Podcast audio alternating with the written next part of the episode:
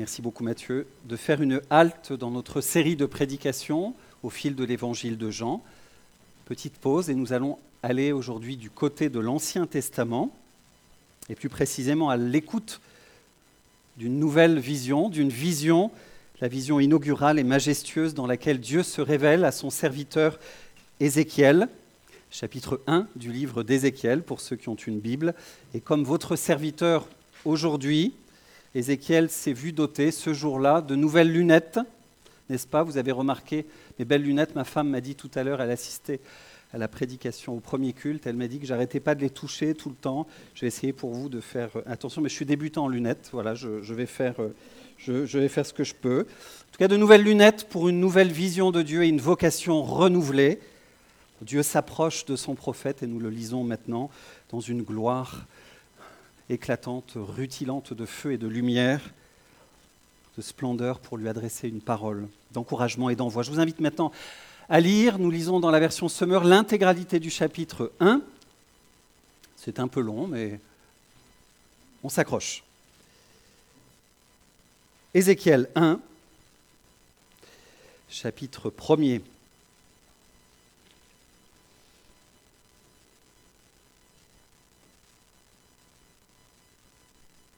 Le cinquième jour du quatrième mois de la trentième année, je me trouvais parmi les déportés.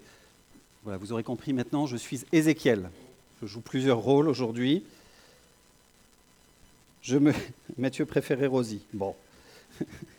Je... C'est peut-être plus crédible, je ne sais pas. Je me trouvais parmi les déportés près du fleuve Kébar. Le ciel s'ouvrit et Dieu m'envoya des visions. Le cinquième jour du mois de cette année-là, c'est-à-dire la cinquième année de la captivité du roi Yehoiakin. L'Éternel adressa la, parole à Ézéchiel, fils du prêtre Bouzi, au pays des Chaldéens, près du fleuve Kébar. Là, la main de l'Éternel se posa sur lui. Je vis, je vis soudain un vent de tempête venant du nord, qui poussait devant lui un énorme nuage sillonné d'éclairs. Ce nuage était entouré d'une clarté. Alors on essaye de s'imaginer la scène pour ceux qui sont visuels, imaginatifs, créatifs, et les autres, on essaye de s'embarquer dans la vision qui se dresse devant nous. Ce nuage était entouré d'une clarté éblouissante. En son centre, il y avait l'éclat d'un métal au milieu du feu. En son milieu, je distinguais quelque chose qui ressemblait à quatre êtres vivants. Par leur aspect, ils ressemblaient à des hommes chacun d'eux, ça, se complique, chacun d'eux avait quatre faces et quatre ailes. Leurs jambes étaient droites, leurs pieds étaient comme ceux d'un taureau et brillaient comme du bronze poli.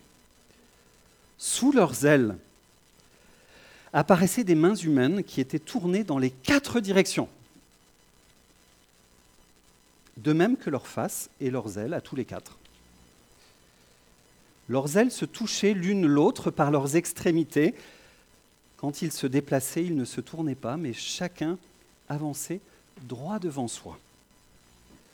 Leur face ressemblait à celle d'un homme, et ils avaient tous les quatre une face de lion à droite, une face de taureau à gauche et une face d'aigle. Donc quatre faces différentes. Chacun d'eux avait deux paires d'ailes.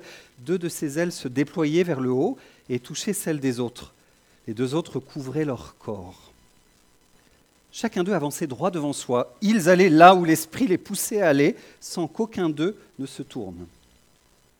Ces, quatre, êtres vivants avaient l'aspect de braises incandescentes. Ils apparaissaient embrasés comme des torches brillantes. Le feu courait entre ces êtres vivants.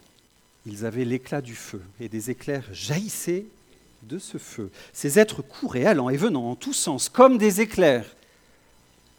En contemplant ces êtres vivants, j'aperçus, à côté de chacun d'eux, une roue qui touchait terre. Les quatre roues, auprès de, de chacun des quatre êtres vivants, étaient pareilles. Elles semblaient faites en chrysolite et apparaissaient encastrées l'une au milieu de l'autre. Elles pouvaient donc se déplacer dans les quatre directions sans pivoter. Les jantes des quatre roues étaient d'une dimension énorme et terrifiante. Elles étaient couvertes d'yeux sur toute leur circonférence. Quand les êtres vivants se déplaçaient, les roues se déplaçaient à côté d'eux, et quand ils s'élevaient de terre, elles s'élevaient aussi. Ils allaient là où l'esprit les poussait à aller. Les roues s'élevaient en même temps qu'eux, car l'esprit qui animait les êtres vivants animait aussi les roues. Quand les êtres vivants s'avançaient, se tenaient arrêtés ou s'élevaient de terre, les roues euh, s'avançaient, se tenaient arrêtés ou s'élevaient de terre en même temps qu'eux, car l'esprit qui animait les êtres vivants animait aussi les roues. On poursuit. On monte un petit peu encore. Au-dessus de la tête de ces, de la tête de ces êtres vivants s'étendait quelque chose qui ressemblait à une étendue céleste et qui avait l'éclat éblouissant du cristal ou de la glace dans certaines versions.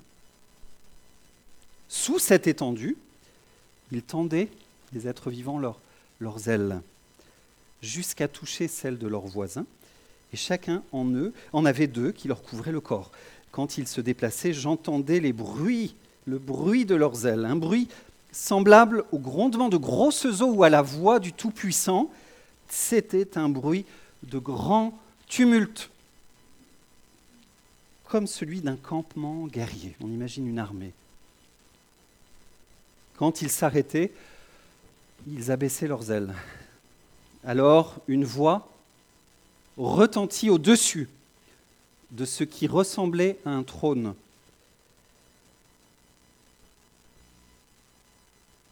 Au point le plus élevé se tenait un être qui ressemblait à l'aspect qui ressemblait à l'aspect d'un homme.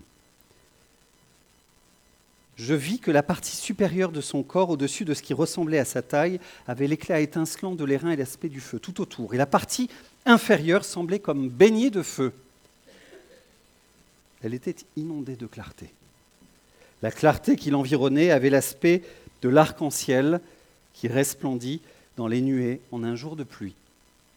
C'est ainsi que m'apparut ce qui ressemblait à la gloire de l'Éternel, à cette vue, je tombais le visage contre terre et j'entendis quelqu'un me parler et nous pouvons dire Amen.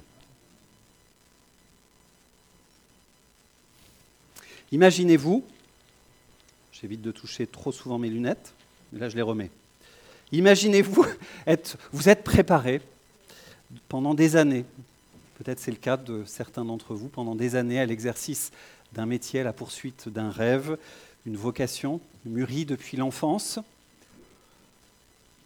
et une longue formation persévérante pour y parvenir. Et voilà que les aléas, les vicissitudes, les difficultés de l'existence vous ont quelque part arraché à votre rêve, peut-être une forme d'exil, peut-être un, drame personnel dans votre vie et que vous vous retrouvez aujourd'hui à vivre une autre vie que la vôtre, en tout cas une autre vie que celle à laquelle vous aspiriez. Pourquoi je vous dis ça? C'est simplement parce que c'est exactement dans cet état d'esprit-là que se retrouve notre prophète, à ce moment-là du récit, au début du chapitre 1. Ézéchiel se retrouve à l'ouverture de son livre en train de méditer, rêveur, songeur, traversé par tout un tas de questions et de perplexités. Il se retrouve là, méditant sur les rives du fleuve Kébar, en Mésopotamie, au jour de ses 30 ans. 30 ans.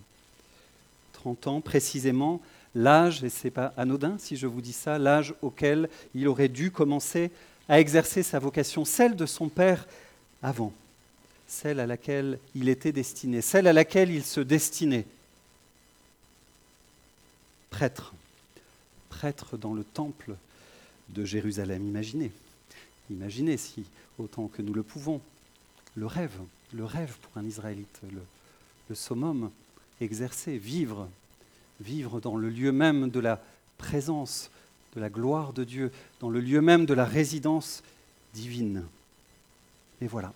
Voilà que les choses sont autrement, voilà que Dieu en a décidé autrement, et un malheur a frappé frapper sa vie, frapper la vie de ce peuple. Déraciné, Ézéchiel se retrouve donc, a été mené en exil de force à Babylone avec des milliers, de ses compatriotes, il y a quelques années de cela, cinq ans exactement, comme un jugement de Dieu. Jérusalem a été prise, assiégée et mise sous tutelle babylonienne. Et je vous disais tout un tas de questions perplexes. Les questions traversent l'esprit de notre prophète. Pourquoi? Pourquoi Dieu a-t-il permis ça? La présence de ces païens dans la Terre sainte, dans le lieu même du temple. Pourquoi? Et jusqu'à quand Dieu va-t-il permettre cela? Et y a-t-il même un espoir de retour? Et le peuple, et Ézéchiel lui-même, est-il réprouvé, oublié de Dieu? Et c'est à ce moment-là de son histoire, alors que toutes ces questions sont là, elle s'agite, elle se bouscule dans son esprit abattu et peut-être que certains d'entre vous ce matin se retrouvent dans une situation plus ou moins comparable d'exil, d'abandon, le sentiment d'une distance de Dieu. Pourquoi? Où est Dieu? Pourquoi a-t-il permis ça? Suis-je réprouvé? M'a-t-il oublié? Suis-je encore digne? Va-t-il s'approcher? Pour Ézéchiel, alors que Jérusalem, le temple, la présence, la gloire de Dieu semble maintenant bien bien loin dans cet exil, c'est à ce moment-là de son histoire, dans ce lieu-là, que la gloire de Dieu, que Dieu s'approche et choisit de se révéler en gloire, dans la plus belle théophanie, je crois, de l'Ancien Testament et de la Bible, avant Jésus-Christ. C'est dans ce lieu-là, ce moment-là, que Dieu vient se révéler en gloire à son serviteur. Une vision et une vocation lui sont adressées. Et par là, par là même, la réponse à toutes les questions qu'il se posait. Alors que voit-il? Qu'apprend-il? Et que Dieu lui demande-t-il? Je vous propose de voir ça maintenant en trois temps, autour de trois révélations simples, successives. La révélation d'un Dieu transcendant, au-dessus de tout, qui gouverne tout, qui mène ce chariot divin qui symbolise l'histoire et sa souveraineté à sa fin. Deuxièmement, la révélation d'un Dieu en mouvement, et cela va avec. Troisièmement, la révélation d'un Dieu communicant qui s'approche de nous pour nous parler dans notre langage et nous révéler quelque chose de lui. Un Dieu transcendant d'abord.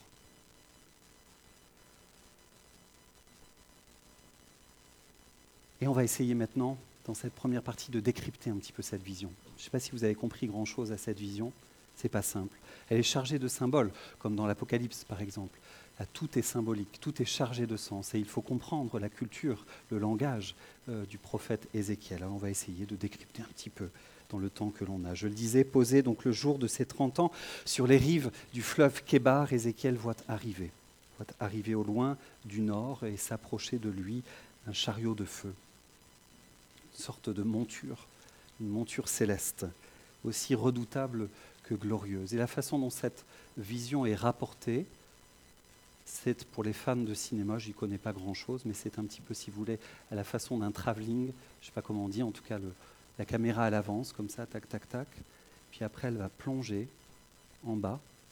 Puis après, c'est un travelling qui monte, on va monter.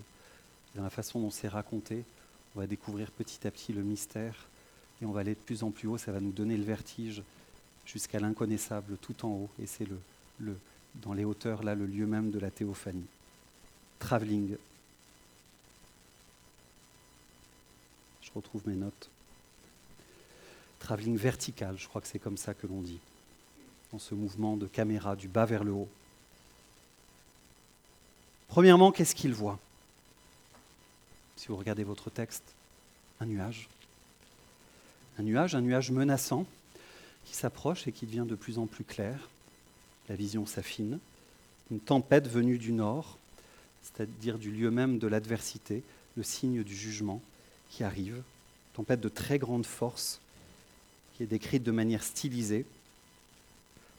Et l'orage qui est choisi, ce n'est pas anodin. Qu'est-ce que ça représente? Qu'est-ce que ça peut représenter? C'est le symbole même de la théophanie par excellence. La nuée, hein, vous vous souvenez, Moïse, avant, signifie que Dieu approche. Hop, les écoutilles d'Ézéchiel commencent à s'aiguiser, si on dit ça comme ça, je ne suis même pas sûr. Bon, bref. Et dans la culture de son temps, dans le Proche-Orient ancien, en Mésopotamie notamment, euh, les dieux étaient représentés d'une manière générale sous la forme de l'orage, Hein, il y avait, euh, par exemple, en Syrie, un, dieu spécialisé de l'orage, Hadad le Syrien, c'est le dieu de l'orage. Les divinités étaient représentées. Ézéchiel voit qu'il y a quelque chose qui s'annonce. Son, son écoute et sa vue se dressent pour voir. Ça s'approche et dans ce nuage, avec ce nuage, s'approche maintenant en face de lui quatre êtres vivants qui représentent l'excellence de la création, l'excellence du règne animal à travers les quatre faces qui sont représentées, ce que suggèrent la plupart des commentaires. Hein. Le lion, le roi des animaux sauvages, le taureau, le roi des animaux domestiques, l'aigle, le roi des oiseaux et l'homme, le roi de la terre entière. Ces quatre êtres vivants symbolisent la création, le règne de Dieu, la puissance de Dieu. Elle est symbolisée aussi par des chérubins. C'est au chapitre 10 qu'on apprendra que ces êtres vivants sont identifiés à des chérubins, c'est-à-dire que c'est l'ensemble, terres et cieux, euh, qui est représenté sous ces figures-là, l'ensemble de la puissance de Dieu qui se manifeste dans l'univers. Ces créatures, elles disposent de deux paires d'ailes. Vous avez vu Alors deux paires d'ailes, il y en a deux qui, se, qui semblent couvrir comme ça en signe de respect, un petit peu comme si on se courbait devant la majesté divine, et deux ailes qui se déploient, comme pour adorer Dieu et soutenir ce qui se passe au-dessus, pointer vers ce qui se passe au-dessus. Qu'est-ce qui se passe au-dessus? Alors avant ça, pardon, on regarde tout en bas. On regarde tout en bas, en bas des êtres vivants, on plonge et qu'est-ce qui se trouve en bas de chaque être vivant? Et ça touche la terre. Qu'est-ce qu'on a? On a des roues, on a des roues des versets 16 à 21.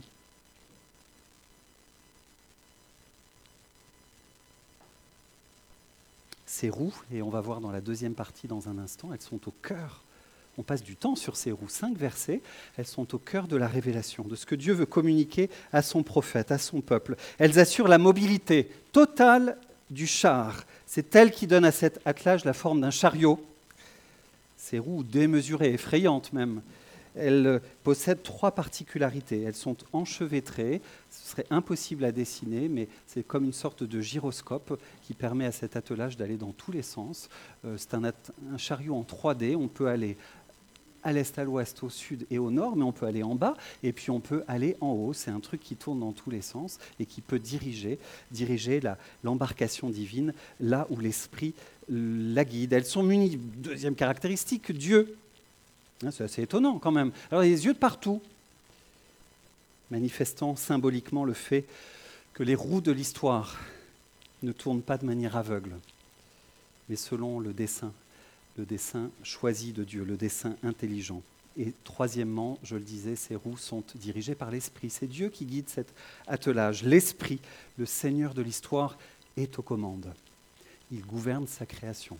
L'ensemble de sa création, terre et ciel réunis, il gouverne, il dirige, il est en maîtrise. Et au-dessus, au-dessus, alors on monte, on monte, il y a maintenant une voûte de glace de saphir, quelque chose en tout cas qui brille, qui est majestueux. Cette voûte propose le commentateur Godet, vous devez le connaître pour certains, je cite, est ici l'emblème du ciel visible, qui sépare la création terrestre du ciel. On touche au ciel, qui sépare la création terrestre du ciel invisible où Dieu réside. Les ailes des êtres vivants s'en approchent donc comme pour porter un petit peu pointé vers, mais sans pour autant la toucher. Une sorte de soutien symbolique. Cette voûte est en quelque sorte la carrosserie du char, si on poursuit la métaphore, dont le sommet est le trône maintenant, verset 22. Nous avons comme le corps du char porté par des coursiers, où au sommet se trouve le trône. Et ce trône, au-dessus de cette voûte céleste, on essaie de le discerner, on ne voit pas grand-chose à part de la splendeur, de la lumière, de l'éclat, des arcs-en-ciel. On discerne une forme, on discerne d'abord un trône, un trône en saphir, et la couleur bleue. La couleur bleue, elle n'est pas anodine là. Qu'est-ce que ça vous suggère, le bleu Par rapport, en contraste peut-être à ce qui se passe en bas? Qu'est-ce que vous diriez de ce bleu? Qu'est-ce qu'il évoque en vous? Comme émotion, comme sentiment. C'est l'emblème du repos, du repos profond qui règne au cœur, au, centre, au sein de l'être divin, en contraste avec l'activité tourbillonnante de ce qui se passe en bas, dans l'histoire des hommes, que Dieu gouverne. Hein, il y a un lien entre tout ça. Dieu s'intéresse à l'histoire, il la gouverne, il la tient. Mais en bas, ça pétarade dans tous les sens, ça part dans tous les sens, ça bouge, c'est rouge, c'est éclatant. Il y a du feu. Mais en haut, c'est le calme, le lieu du Dieu bienheureux, tranquille, souverain, qui ne se laisse pas affecter par le tourbillonnage d'en bas.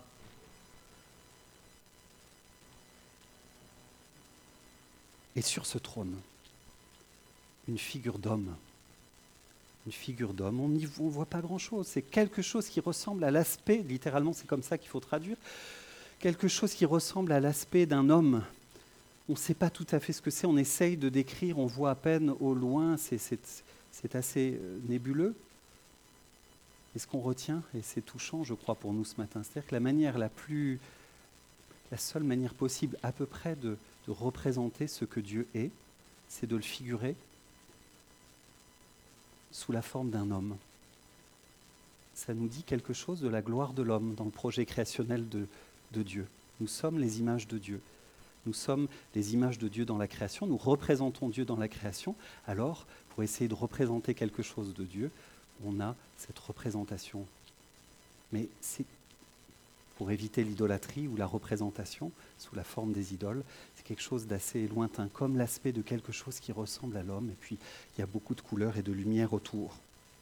Et tout autour, et je finis là-dessus, dans ces hauteurs, tout en haut, là, un arc-en-ciel de feu et de lumière, en référant certainement, certainement à l'alliance conclue en annonçant le jugement et la restauration qui vient. Dieu a fait alliance avec l'humanité. Il y aura un jugement, mais il y aura une restauration parce que Dieu est fidèle. D'une manière générale, cette théophanie, et je finis cette première partie là-dessus, elle est baignée de lumière, c'est ce qu'on retient. Surtout en son sommet, tout, tout brille, tout est lumière, tout est éclatant. Dans la demeure du Dieu, trois fois saint, tout est lumineux. La mer de glace qui s'élève au-dessus des chérubins fait office de plancher on voit qu'il y a quelque chose là qui nous arrête, qui nous arrête dans ce que l'on peut connaître, comprendre, voir de Dieu. Elle fait office de plancher qui sépare euh, la, la création terrestre du ciel invisible où Dieu réside, manifestant par là quelque part la coupure, la césure irréductible qui sépare le Créateur de la création, comme une sorte de plancher au-delà de laquelle la perception humaine plafonne transporté dans le règne de, l'indicible, de ce qui ne peut plus se dire. Tout semble au fond relativement flou, mais lumineux et beau et rassurant. Tout ça nous pousse à la louange. Face au Dieu que nous ne pouvons pas tout à fait nous représenter, nous pouvons simplement faire confiance. Il est élevé. Et on a dit tout à l'heure que ce mouvement de travelling nous emporte. Il y a comme un sentiment de vertige et en même temps ça nous sécurise. Ça nous invite à la louange comme les ailes et à la foi et à la confiance dans un monde qui est bousculé en ce moment, on l'a vu dans l'actualité, où nous pouvons avoir peur simplement. Recevons cette parole. Dieu est là, tout en haut, il gouverne l'histoire. Lui, il est tranquille. Soyons tranquilles, exerçant la foi. Dieu est tout là-haut et il est beau. Dieu gouverne sa création et nous sommes, nous sommes en sécurité. Deuxième partie, un Dieu en mouvement au cœur de cette révélation, de cette auto-communication de Dieu, de cette théophanie, au cœur de cette révélation, la révélation que le char divin est doté de roues. On passe cinq versets, je le disais tout à l'heure, euh, cinq versets là-dessus.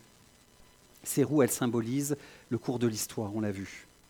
Mais encore le fait que le créateur de l'univers et c'est ça la bonne nouvelle pour Ézéchiel, et c'est ça la bonne nouvelle pour nous, et c'est ça la bonne nouvelle en Jésus-Christ. Le Créateur de l'univers n'est pas lié aucunement à un lieu, à une culture, à un peuple donné.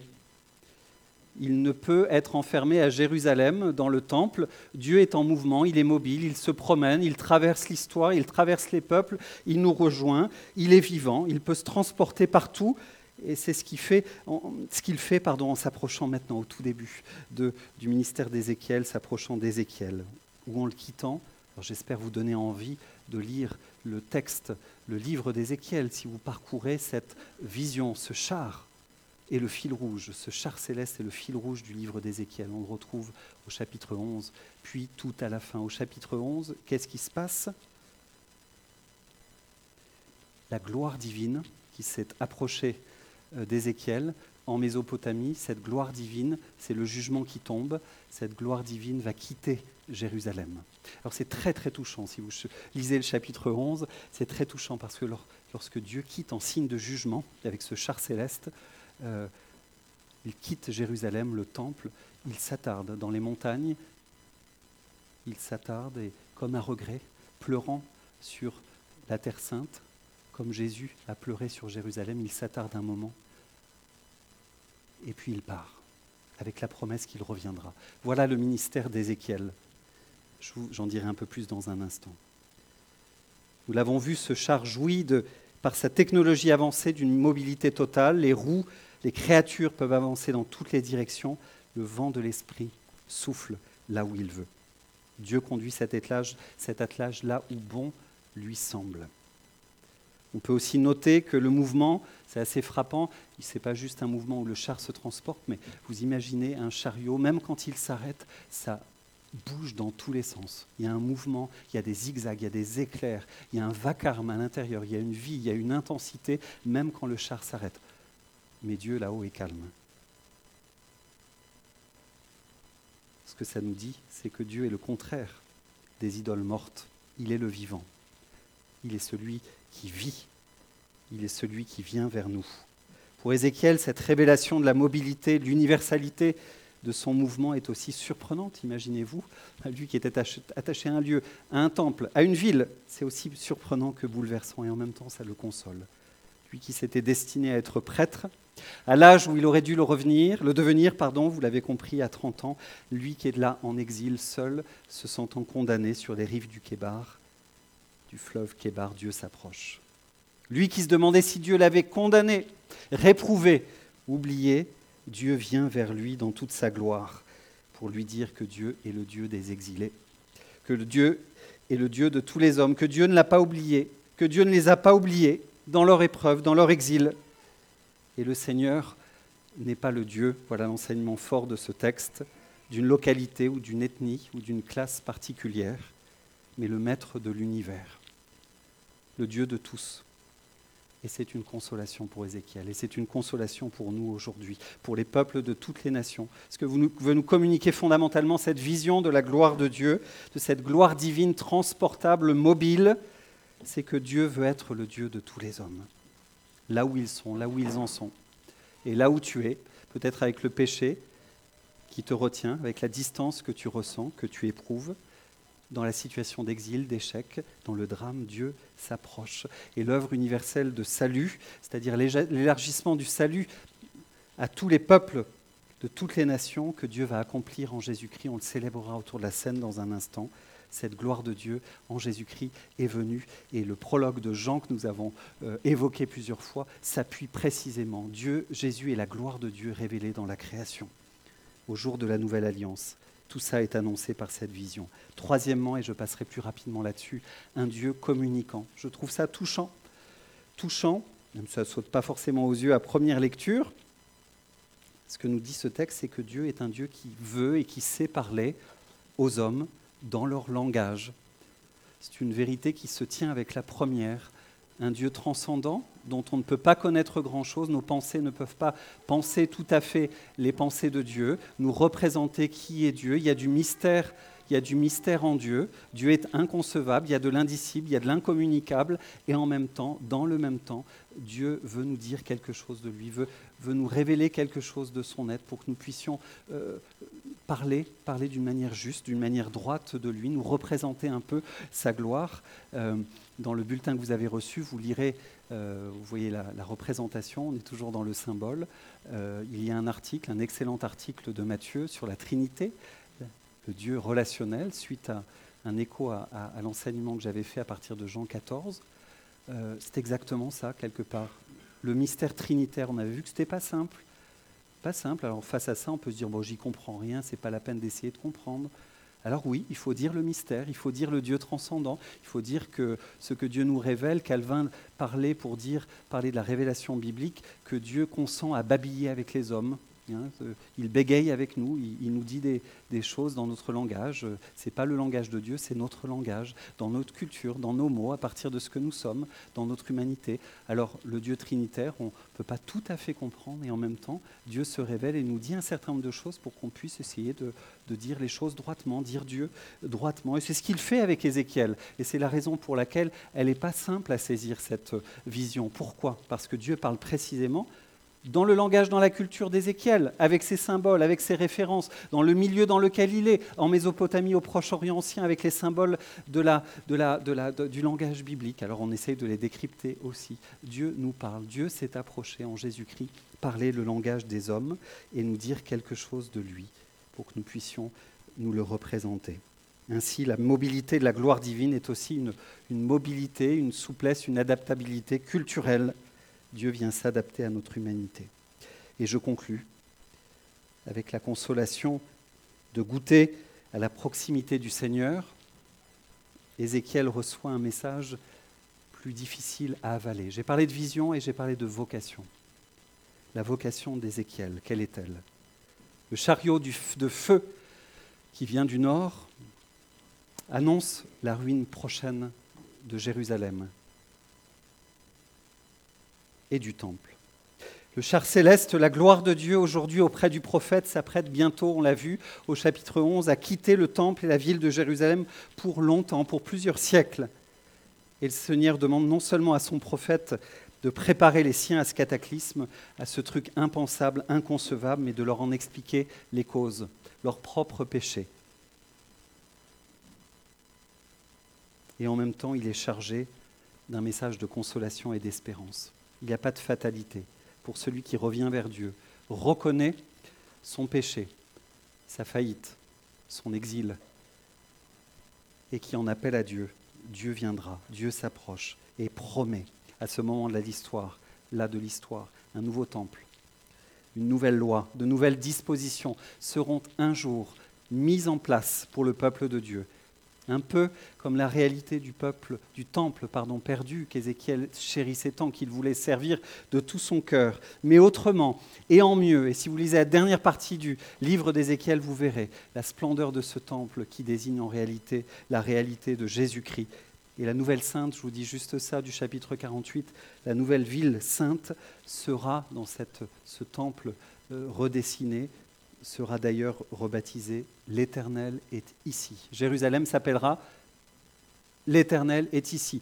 Jérusalem s'appelle en Jésus-Christ L'Éternel est ici. Emmanuel, Dieu parmi nous. En Jésus-Christ, la gloire de Dieu s'est révélée aux hommes. En Jésus-Christ, Dieu s'est approché, Dieu a parlé notre langage. En Jésus-Christ, Dieu est venu, Jésus est venu nous figurer quelque chose de la gloire de Dieu. En Jésus-Christ, Dieu nous communique le salut. Il nous invite à l'accueillir, à le recevoir. Qui que tu sois, quoi que tu aies fait, Dieu veut se révéler à toi ce matin. Accueille-le, reçois-le. On vous propose de vivre un temps maintenant recueilli autour des éléments de la scène et je vous invite à la prière pendant que Matthieu s'approche.